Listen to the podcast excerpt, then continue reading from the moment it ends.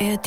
Wir hoffen, dass die Vergütungssätze dann endlich wirklich so sind, dass sich ehrliche Arbeit für Gefangene, dass denen vermittelt wird, dass sich ehrliche Arbeit auszahlt. Also aus der praktischen Erfahrung heraus können wir berichten, dass die meisten Inhaftierten arbeiten wollen. Da gibt es eben diese Annahme, das muss eben resozialisierend wirken, weil wir ja alle arbeiten. Es gibt keine stichhaltige wissenschaftliche Quelle. News Junkies. Verstehen, was uns bewegt. Ein Podcast von RBB24 Inforadio. Heute ist Mittwoch, der 21. Juni. Henrike Möller und Bruno Dietl hier. Für uns geht's heute ins Gefängnis. Also die nächsten gut 20 Minuten hier im Podcast. Denn gestern gab es am Bundesverfassungsgericht in Karlsruhe ein ziemlich bemerkenswertes Urteil. Es geht um den Wert und die Bezahlung der Arbeit, die Inhaftierte in deutschen Gefängnissen machen. Häftlinge müssen, bis auf wenige Ausnahmen, beispielsweise Brandenburg, in den meisten Bundesländern im Knast arbeiten. Die Arbeit soll vor allem eindienen der Resozialisierung. Das ist ja auch der Kerngedanke vom deutschen Strafvollzug. Aber wie die Häftlinge dafür bezahlt werden, das ist viel zu niedrig, sagt das Bundesverfassungsgericht. Der Stundenlohn für Gefangene lag zuletzt im bundesweiten Durchschnitt zwischen 1,37 Euro und 2,30 Euro. Das ist verdammt wenig. Ein Bruchteil vom Mindestlohn, der liegt ja bei 12 Euro. Aber ganz ehrlich, Arbeit im Gefängnis ist ja auch grundsätzlich was anderes als ein normaler Job in Freiheit. Und die Unterbringung in Gefängnissen zahlt ja die Gesellschaft. Mehr als 100 Euro pro Tag pro Häftling. Die Urteilsbegründung gestern war deswegen interessant, weil die Richterinnen und Richter am Bundesverfassungsgericht sagen, für die vielen Erwartungen, die wir an Gefangene in Sachen Resozialisierung stellen, reicht dieser Lohn längst nicht aus. Doris König, Vizepräsidentin des Bundesverfassungsgerichtes. Die Gefangenen sollen einerseits dazu angehalten werden, den durch ihre Straftat verursachten Schaden auszugleichen. Zudem sollen sie für Unterhaltsberechtigte sorgen und mit der Tilgung von Schulden beginnen. Angesichts der geringen monetären Vergütung erschließt sich nicht, wie die gesetzlich festgelegten Zwecke von den Gefangenen tatsächlich erreicht werden sollen, ohne dass ihnen mehr Lohn zur Verfügung stünde. Wie wahrscheinlich ist es, dass jetzt der Mindestlohn für deutsche Gefängnisinsassen kommt? Ist Arbeit im Gefängnis eigentlich eine zusätzliche Strafe zur eigentlichen Strafe, also dem Freiheitsentzug? Und wer profitiert eigentlich von der Arbeitsleistung der Inhaftierten? Antworten heute bei den News Junkies, die sich jederzeit über euer Abo in der ARD Audiothek freuen. Dass unter 3 Euro Stundenlohn in Gefängnissen zu wenig sind, darin sind sich so ziemlich alle einig. Obwohl ich da persönlich schon die Haltung habe, dass Arbeit im Gefängnis nicht wie die Arbeit draußen bezahlt werden sollte. Aber das werden wir dann, glaube ich, später ja, noch recht ausführlich ausführlich diskutieren. Die Gefangenenvertretung begrüßen dieses Urteil jetzt. Das ist jetzt auch keine Überraschung. Die Bundesarbeitsgemeinschaft für Straffälligenhilfe nennt es eine, Zitat, Ohrfeige. Und der Sprecher der Gefangenengewerkschaft GGBO, Manuel Matzke, hat im Interview mit Bayern 2 ganz konkrete Forderungen auf den Tisch gelegt. Eine ordentliche Vergütung für uns ist das der Einbezug in den gesetzlichen Mindestlohn, ist einfach dafür auch da, dass man dann einfach merkt, hey, ehrliche Arbeit zahlt sich aus, weil das ist wirkliche Resozialisierung, das ist eine Wertschätzung für die Arbeit, die sie hinter Gittern verrichten, das ist wichtig und natürlich werden sie dazu befähigt, auch Schulden zu bezahlen oder Opfer zu entschädigen, Unterhaltsleistungen nachzukommen und und und. Ist ja aktuell gar nicht machbar. Aber was genau arbeiten die Menschen in deutschen Gefängnissen eigentlich? Das ist ja nicht so, dass sie sich da morgens in ein Großraumbüro an einen Rechner setzen und eine Excel-Tabelle ausfüllen. Auch rein rechtlich gesehen sind sie nämlich gar keine normalen Arbeitnehmer. Wer davon profitiert, das gucken wir uns jetzt an.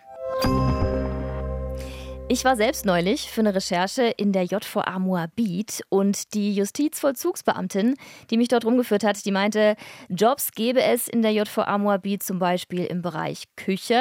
Also die Inhaftierten kochen ihr Essen selbst, verteilen es dann. Wäscherei, das ist eine weitere Arbeitsstelle. Dann gibt es auch sowas wie Hausmeistertätigkeiten und am beliebtesten meinte sie, das gefängniseigene Fitnessstudio in Schuss halten. Also damit dort immer alles sauber ist und die Geräte funktionieren. Aber das, was du jetzt aufgezählt hast, sind ja vor allem gefängniseigene Betriebe. In manchen Gefängnissen können Inhaftierte auch Möbel schreinern oder Kleidung nähen. Die Sachen werden dann in JVA-Shops zum Verkauf angeboten. Vielleicht seid ihr auch schon mal am JVA-Shop in Tegel vorbeigefahren. Wie viele der Inhaftierten, die einer Arbeit nachgehen, in gefängniseigenen Betrieben Beschäftigung finden, ist allerdings von Bundesland zu Bundesland unterschiedlich. Es gibt Bundesländer wie Niedersachsen oder Bremen, da arbeiten nur etwa 8 Prozent derjenigen Inhaftierten, die überhaupt arbeiten, in den gefängniseigenen Betrieben. In Berlin ist es deutlich mehr, fast ein Viertel. Das sind alles Zahlen von 2020. Etwas mehr Inhaftierte arbeiten im Schnitt in Unternehmerbetrieben, also in privaten Firmen, die mit den JVAs kooperieren. Das Saarland führt da die Liste an. Rund 38 Prozent der Inhaftierten arbeiten dort für private Unternehmen. Es ist nicht einfach rauszubekommen, wer diese Firmen sind. Die wenigsten haben ein Interesse daran, dass es öffentlich wird, dass sie ihre Produkte oder Teile ihrer Produkte von Inhaftierten produzieren lassen. Warum? Da können wir jetzt nur mutmaßen. Vielleicht haben sie Angst vor Imageschäden, vor Verkaufsrückgängen. Naja, wenn öffentlich wird, mit welch mieser Bezahlung die Produkte entstanden sind, ein paar Unternehmen konnten wir rauskriegen, beziehungsweise haben wir da uns eine Recherche angeguckt von Korrektiv und von Zeit Online. Die haben recherchiert, dass der Spielzeughersteller Bruder, der macht so Buddelkastenbagger, der gehört dazu, oder auch große Autokonzerne wie BMW und VW. Miele ist auch dabei, deutscher Haushaltsgerätehersteller, technische Dienstleistungsunternehmen sind auch darunter, wie die Firma Steep aus Bonn, die braucht die Inhaftierten für Holz, für Elektro- und Metallarbeiten, für Konfektionierungen, Recyclingarbeiten und auch Montagetätigkeiten. Viele der Arbeiten sind aber auch sehr stumpf. Also das muss man klar sagen. Da werden jeden Tag dieselben Dinge verpackt, dieselben Schrauben irgendwo reingedreht. Es sind Arbeiten, die vielleicht nicht jeder so gerne freiwillig machen würde. Die Zusammenarbeit von privaten Unternehmen mit Gefängnissen ist lukrativ, sagt Professor Dr. Kirstin Drenkan, Präsidentin des DBH Fachverbandes für soziale Arbeit, Strafrecht und Kriminalpolitik. Und man hat dieses Problem nicht mit sowas wie Scheinselbstständigkeit oder Werkverträgen oder so, die in der Branche nicht funktionieren. Und man muss äh, eben die Gefangenen nicht das ganze Jahr anstellen, sondern die arbeiten dann eben, wenn sie gebraucht werden. Also es werden Verträge eben zwischen den Anstalten und diesen Unternehmen geschlossen in die man nicht reingucken darf. Die sind also typischerweise nicht irgendwie zugänglich. Und äh, da ist es eben so, dass dann ähm, die Anstalt mit dem Unternehmen verhandelt und natürlich auf der Seite des Unternehmens immer gesagt wird, so ja, wir tun euch hier einen Riesengefallen. Dazu müssen die und die Bedingungen erfüllt sein. Die Alternative wäre, diese eher unliebsamen, monoton einfachen Tätigkeiten ins Ausland zu verlegen. Die Firma Miele hat gegenüber Korrektiv gesagt, Zitat, bei den reinen Auftragskonditionen wie Stückpreis oder Stundensatz liegen die Justizvollzugsanstalten typischerweise zwischen regulären heimischen Zulieferunternehmen und solchen aus Niedriglohnländern. Sprich, Inhaftierte sind teurere Arbeitskräfte als solche aus Niedriglohnländern, aber diesen Nachteil räumen sie dann durch die räumliche Nähe aus, sind also relativ nah dran an den Firmen, sagt die Firma Miele weiter, dieses Mal gegenüber Zeit Online. Also spart man sich Transportkosten, wenn in Deutschland im Knast produziert wird. Was manche jetzt befürchten, falls die Löhne für Inhaftierte angehoben werden, ist, dass es weniger private Unternehmen geben könnte, die mit Gefängnissen zusammenarbeiten wollen. Damit hätten weniger Inhaftierte Arbeit und es sind ja jetzt bereits keine vollen 100 Prozent, sondern lediglich so um die 60 Prozent, die in Arbeit sind. Die Justizvollzugsbeamtin, die ich neulich in der JVA Moabit kennengelernt habe, die hat auch zu mir gesagt, sie könnten leider nicht jeden Inhaftierten, der Arbeit will, in Arbeit bringen. Und diese Leute sitzen dann eben in ihren Hafträumen rum, während die anderen Inhaftierten arbeiten gehen. Tatsächlich verdient auch nicht jede Inhaftierte, jeder Inhaftierte gleich viel Geld. Frank Neubacher erklärt das Vergütungsmodell so. Er ist Jurist und auch Leiter des Kriminologischen Instituts in Köln. Die Bundesländer unterscheiden sich nicht sehr, ähm, was die Bezahlung der Gefangenen angeht. Ähm, der übliche Satz sind ja 9 Prozent. Diese 9 Prozent beziehen sich auf die sogenannte Eckvergütung. Äh, das ist das durchschnittliche, was ähm, Arbeitnehmer äh, und Versicherte in die ähm, Rentenversicherung einzahlen. Und ähm, diese 9 Prozent mhm. sind dann ungefähr 300 Euro äh, im Monat. Es gibt fünf verschiedene Vergütungsstufen, je nach Schwierigkeit, Anspruch und, und Güte der Arbeit. Aber 300 Euro ist, ist so ein Schnitt. Frank Neubacher vom Kriminologischen Institut in Köln, das hat er bei WDR 5 erzählt, 300 Euro im Monat. Was passiert damit? Wo landen diese 300 Euro? Wir haben uns das mal für Berlin genauer angeguckt. Bar ausbezahlt wird das Geld schon mal gar nicht. Bargeld ist nämlich in Berliner Gefängnissen laut Gesetz verboten. Das Geld wird von der Gefängnisverwaltung für die Inhaftierten verwahrt in Hausgeld, in Eigengeld und Eingliederungsgeldkonten. Das Hausgeldkonto, das ist für Ausgaben im Gefängnis selbst gedacht. Also Inhaftierte können in den JVAs ja Lebensmittel kaufen oder auch sowas wie Tabak, Telefonkarten. Mit dem Eigengeld können Sie dann wiederum alles anstellen. Das dürfte in den meisten Fällen für Unterhaltskosten, für Schadensersatzzahlungen, Prozesskosten etc. draufgehen. Und dann die Eingliederungskosten. Da wird ein Teil des Geldes, das Inhaftierte verdienen, extra zurückgehalten und erst bei der Entlassung ausbezahlt als eine Art Überbrückungsgeld, um die Eingliederung in die Gesellschaft und in den normalen Alltag zu erleichtern. In der Diskussion um das Thema heute haben wir beide gemerkt, dass wir bei der Frage um eine angemessene Höhe der Löhne in deutschen Gefängnissen durchaus unterschiedliche Haltungen haben. Ja. Denn an der Höhe der Bezahlung hängen ja ganz viele weitere Fragen dran. Welchen Wert hat Arbeit in Gefängnissen? Einen anderen als draußen? Was ist überhaupt der Zweck, der Sinn davon, wenn Häftlinge arbeiten? Ja, haben wir schon mehrfach angesprochen. Arbeit im Gefängnis ist, auch wenn die dort hergestellten Produkte dann auf dem normalen Markt verkauft werden, nicht die gleiche Beschäftigung wie in Freiheit. Denn ich finde schon, dass der Hintergedanke eben nicht ist, sein Leben damit zu finanzieren. Die Versorgung der Leute im Gefängnis wird ja von uns, von Steuergeldern bezahlt, sondern Resozialisierung, Struktur im Gefängnisalltag, Vorbereitung auf die Arbeitswelt da draußen. Darum geht es ja bei Arbeit im Gefängnis. Aber warte mal, wenn ein Gericht jemanden verurteilt, dann doch entweder zu Zwangsarbeit, also beispielsweise auch zu Sozialstunden oder zu einem Freiheitsentzug. Und wenn im Urteil steht, Freiheitsentzug für so und so viele Monate oder Jahre, dann ist das doch kein Blankoscheck für Zwangsarbeit im Gefängnis. Das ist ja wie so eine zweite Strafe obendrauf. Ich finde, nur weil das moralisch vielleicht einfach ist, ja, ja, böse Straftäter sollen im Knast dann auch noch möglichst viel ackern für einen Hungerlohn, ist das ja noch lange nicht juristisch sauber.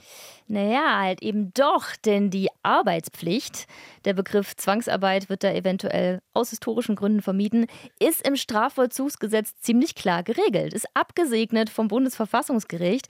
Da steht, ich zitiere, der Gefangene ist verpflichtet, ihm zugewiesene, seinen körperlichen Fähigkeiten angemessene Arbeit, arbeitstherapeutische oder sonstige Beschäftigung auszuüben, zu deren Verrichtung er aufgrund seines körperlichen Zustandes in der Lage ist. Seit 2006 wird diese Arbeitspflicht von den Ländern geregelt und auch unterschiedlich gehandhabt. Also in Brandenburg ist die Arbeitspflicht beispielsweise nicht ganz so streng. Also darf ich die Menschen doch durch Arbeit bestrafen. Wer die Arbeit in Gefängnissen verweigert, bekommt übrigens kein Taschengeld mehr, wird also sanktioniert.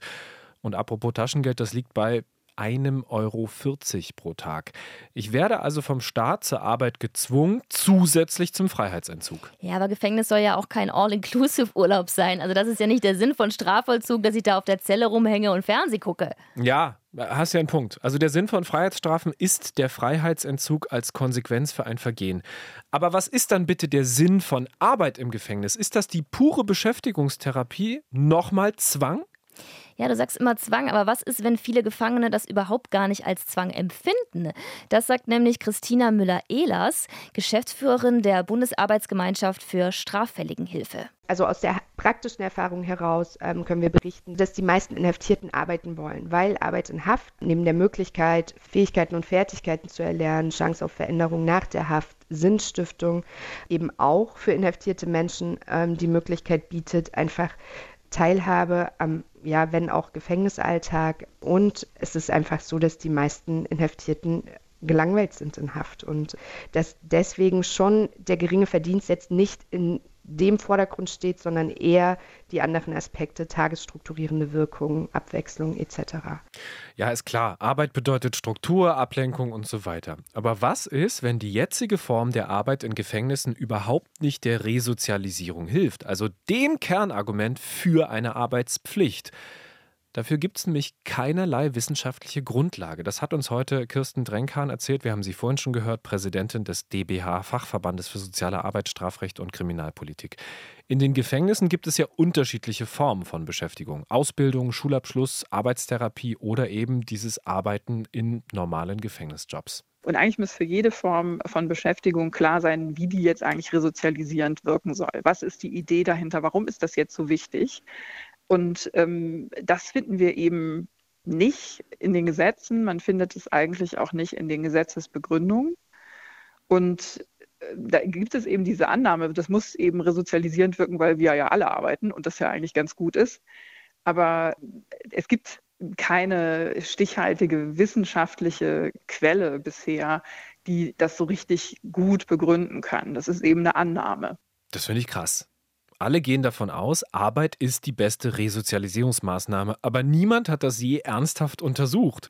Ich stelle mir aber auch schwer vor, das zu beweisen, also dass Arbeit hilft bei der Resozialisierung. Also Na gut, aber dazu gibt es ja wissenschaftliche, soziologische Studien, die du machen wie, kannst. ich, ich, frage mich, wie so, eine Versuch, äh, wie so eine Untersuchung aussehen soll tatsächlich. Aber gut. Ja.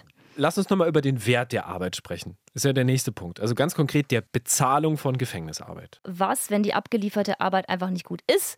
Weil das ist auch eins der Argumente. Das bayerische Justizministerium sagt nämlich über die Produktivität von Häftlingen das folgende. Eine Arbeitskraft in der freien Wirtschaft könnte fünf Gefangene ersetzen. Aber sorry, das ist doch keine freiwillige Arbeit, was die Menschen da machen. Auch stark, dass das Justizministerium in Bayern die Produktivität von zwangsarbeitenden Gefangenen jetzt dem freien Markt gegenüberstellt. Ja, so ein bisschen Zynismus Ja, ist da eventuell Worte. schon dabei. Ja. Und wenn ich für unter drei Euro pro Stunde arbeiten muss, dann würde ich mich auch nicht überarbeiten. Ja, vielleicht würden sich die Gefangenen auch mehr Mühe geben, wenn sich die Jobs mehr an ihren Interessen und an ihren Fähigkeiten orientieren würden. Da muss sich, das hat uns auch Christina Müller-Ehlers von der Bundesarbeitsgemeinschaft für Straffälligenhilfe gesagt, auch einfach vom Arbeitsangebot her was ändern. Also nicht nur Schrauben drehen, salopp gesagt, sondern auch anspruchsvollere Tätigkeiten, an denen die Inhaftierten vielleicht auch wachsen können. Ja, wir haben ja noch gar nicht über kreative Arbeiten Eben, gesprochen. genau. Gar nicht heute. Und auch die Löhne für Gefangene müssen hoch. Da sind wir uns sogar relativ einig. Aber wie hoch? Ja, also Mindestlohn finde ich jetzt ehrlich gesagt zu viel. Also erklär das mal einer Reinigungskraft, die vom Mindestlohn eine Wohnung in Berlin bezahlen muss zum Beispiel, dass Gefangene das gleiche Geld verdienen, aber Wohnung und Verpflegung vom Staat gestellt bekommen. Aber was ist, wenn Gefangene den Mindestlohn bekommen und sich dann ein Stück an den Haftkosten beteiligen? Das ist ein Modell, was in Österreich schon relativ gut funktioniert, wird hier in Deutschland auch schon bei den Leuten praktiziert, die im offenen Vollzug sind, also tagsüber aus dem Gefängnis raus dürfen und in normalen Jobs arbeiten. Die beteiligen sich auch schon an den Unterbringungskosten der Gefängnisse. Ja, klingt ganz gut für mich. Ein weiterer Schritt, bei dem ich glaube ich auch mitgehen würde, wäre eine Forderung, die von Gefangenenvertretungen immer wieder kommt. Macht die Gefängnisarbeit sozialversicherungspflichtig. Heißt, lasst die Leute auch in die Rentenkasse einzahlen.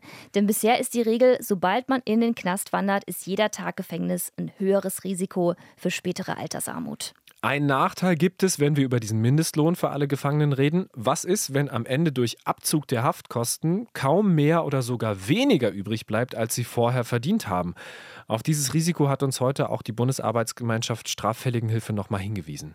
Der Lohn wäre trotzdem am Ende transparenter und es wäre auch ein selbstbestimmterer Umgang der Inhaftierten mit dem Geld, das sie verdienen. Das Urteil, was da gestern in Karlsruhe gesprochen wurde, ging erstmal an die Bundesländer Bayern und Nordrhein-Westfalen. Da sitzen ja die beiden Kläger ein. Kirstin Drenkan, haben wir schon gehört, glaubt aber, dass es jetzt in allen Ländern zu Änderungen kommen wird. Im Urteil steht auch drin, dass das nicht nur ähm, Gefangene betrifft, die Pflichtarbeit leisten, also die in Bundesländern mit Arbeitspflicht sind, sondern auch da, wo es keine Pflichtarbeit gibt, zum Beispiel Brandenburg.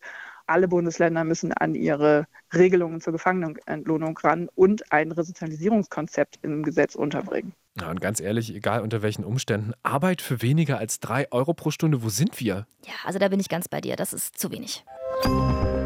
Ein komplett anderes Thema. Wir haben noch eine Podcast-Empfehlung für euch. Es ist ein sehr emotionaler Podcast.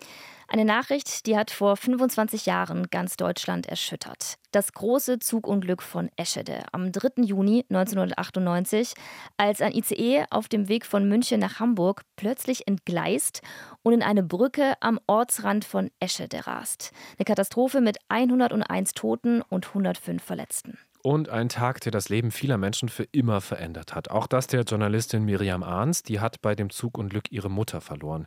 Im neuen NDR-Podcast Eschede, 25 Jahre danach, blickt sie nun nochmal zurück und fragt sich, was genau ist da passiert? Wer war für den Unfall verantwortlich? Wie haben die Leute vor Ort, die Anwohnerinnen und Anwohner, den Tag in Eschede erlebt? Und wie geht es auch den anderen Hinterbliebenen und Überlebenden heute? Den Podcast findet ihr ab sofort in der ARD-Audiothek. Die News Junkies sind morgen wieder da. Bruno Dietl und Henrike Möller verabschieden sich. News Junkies. Verstehen, was uns bewegt. Ein Podcast von RBB24 Inforadio. Wir lieben das Warum.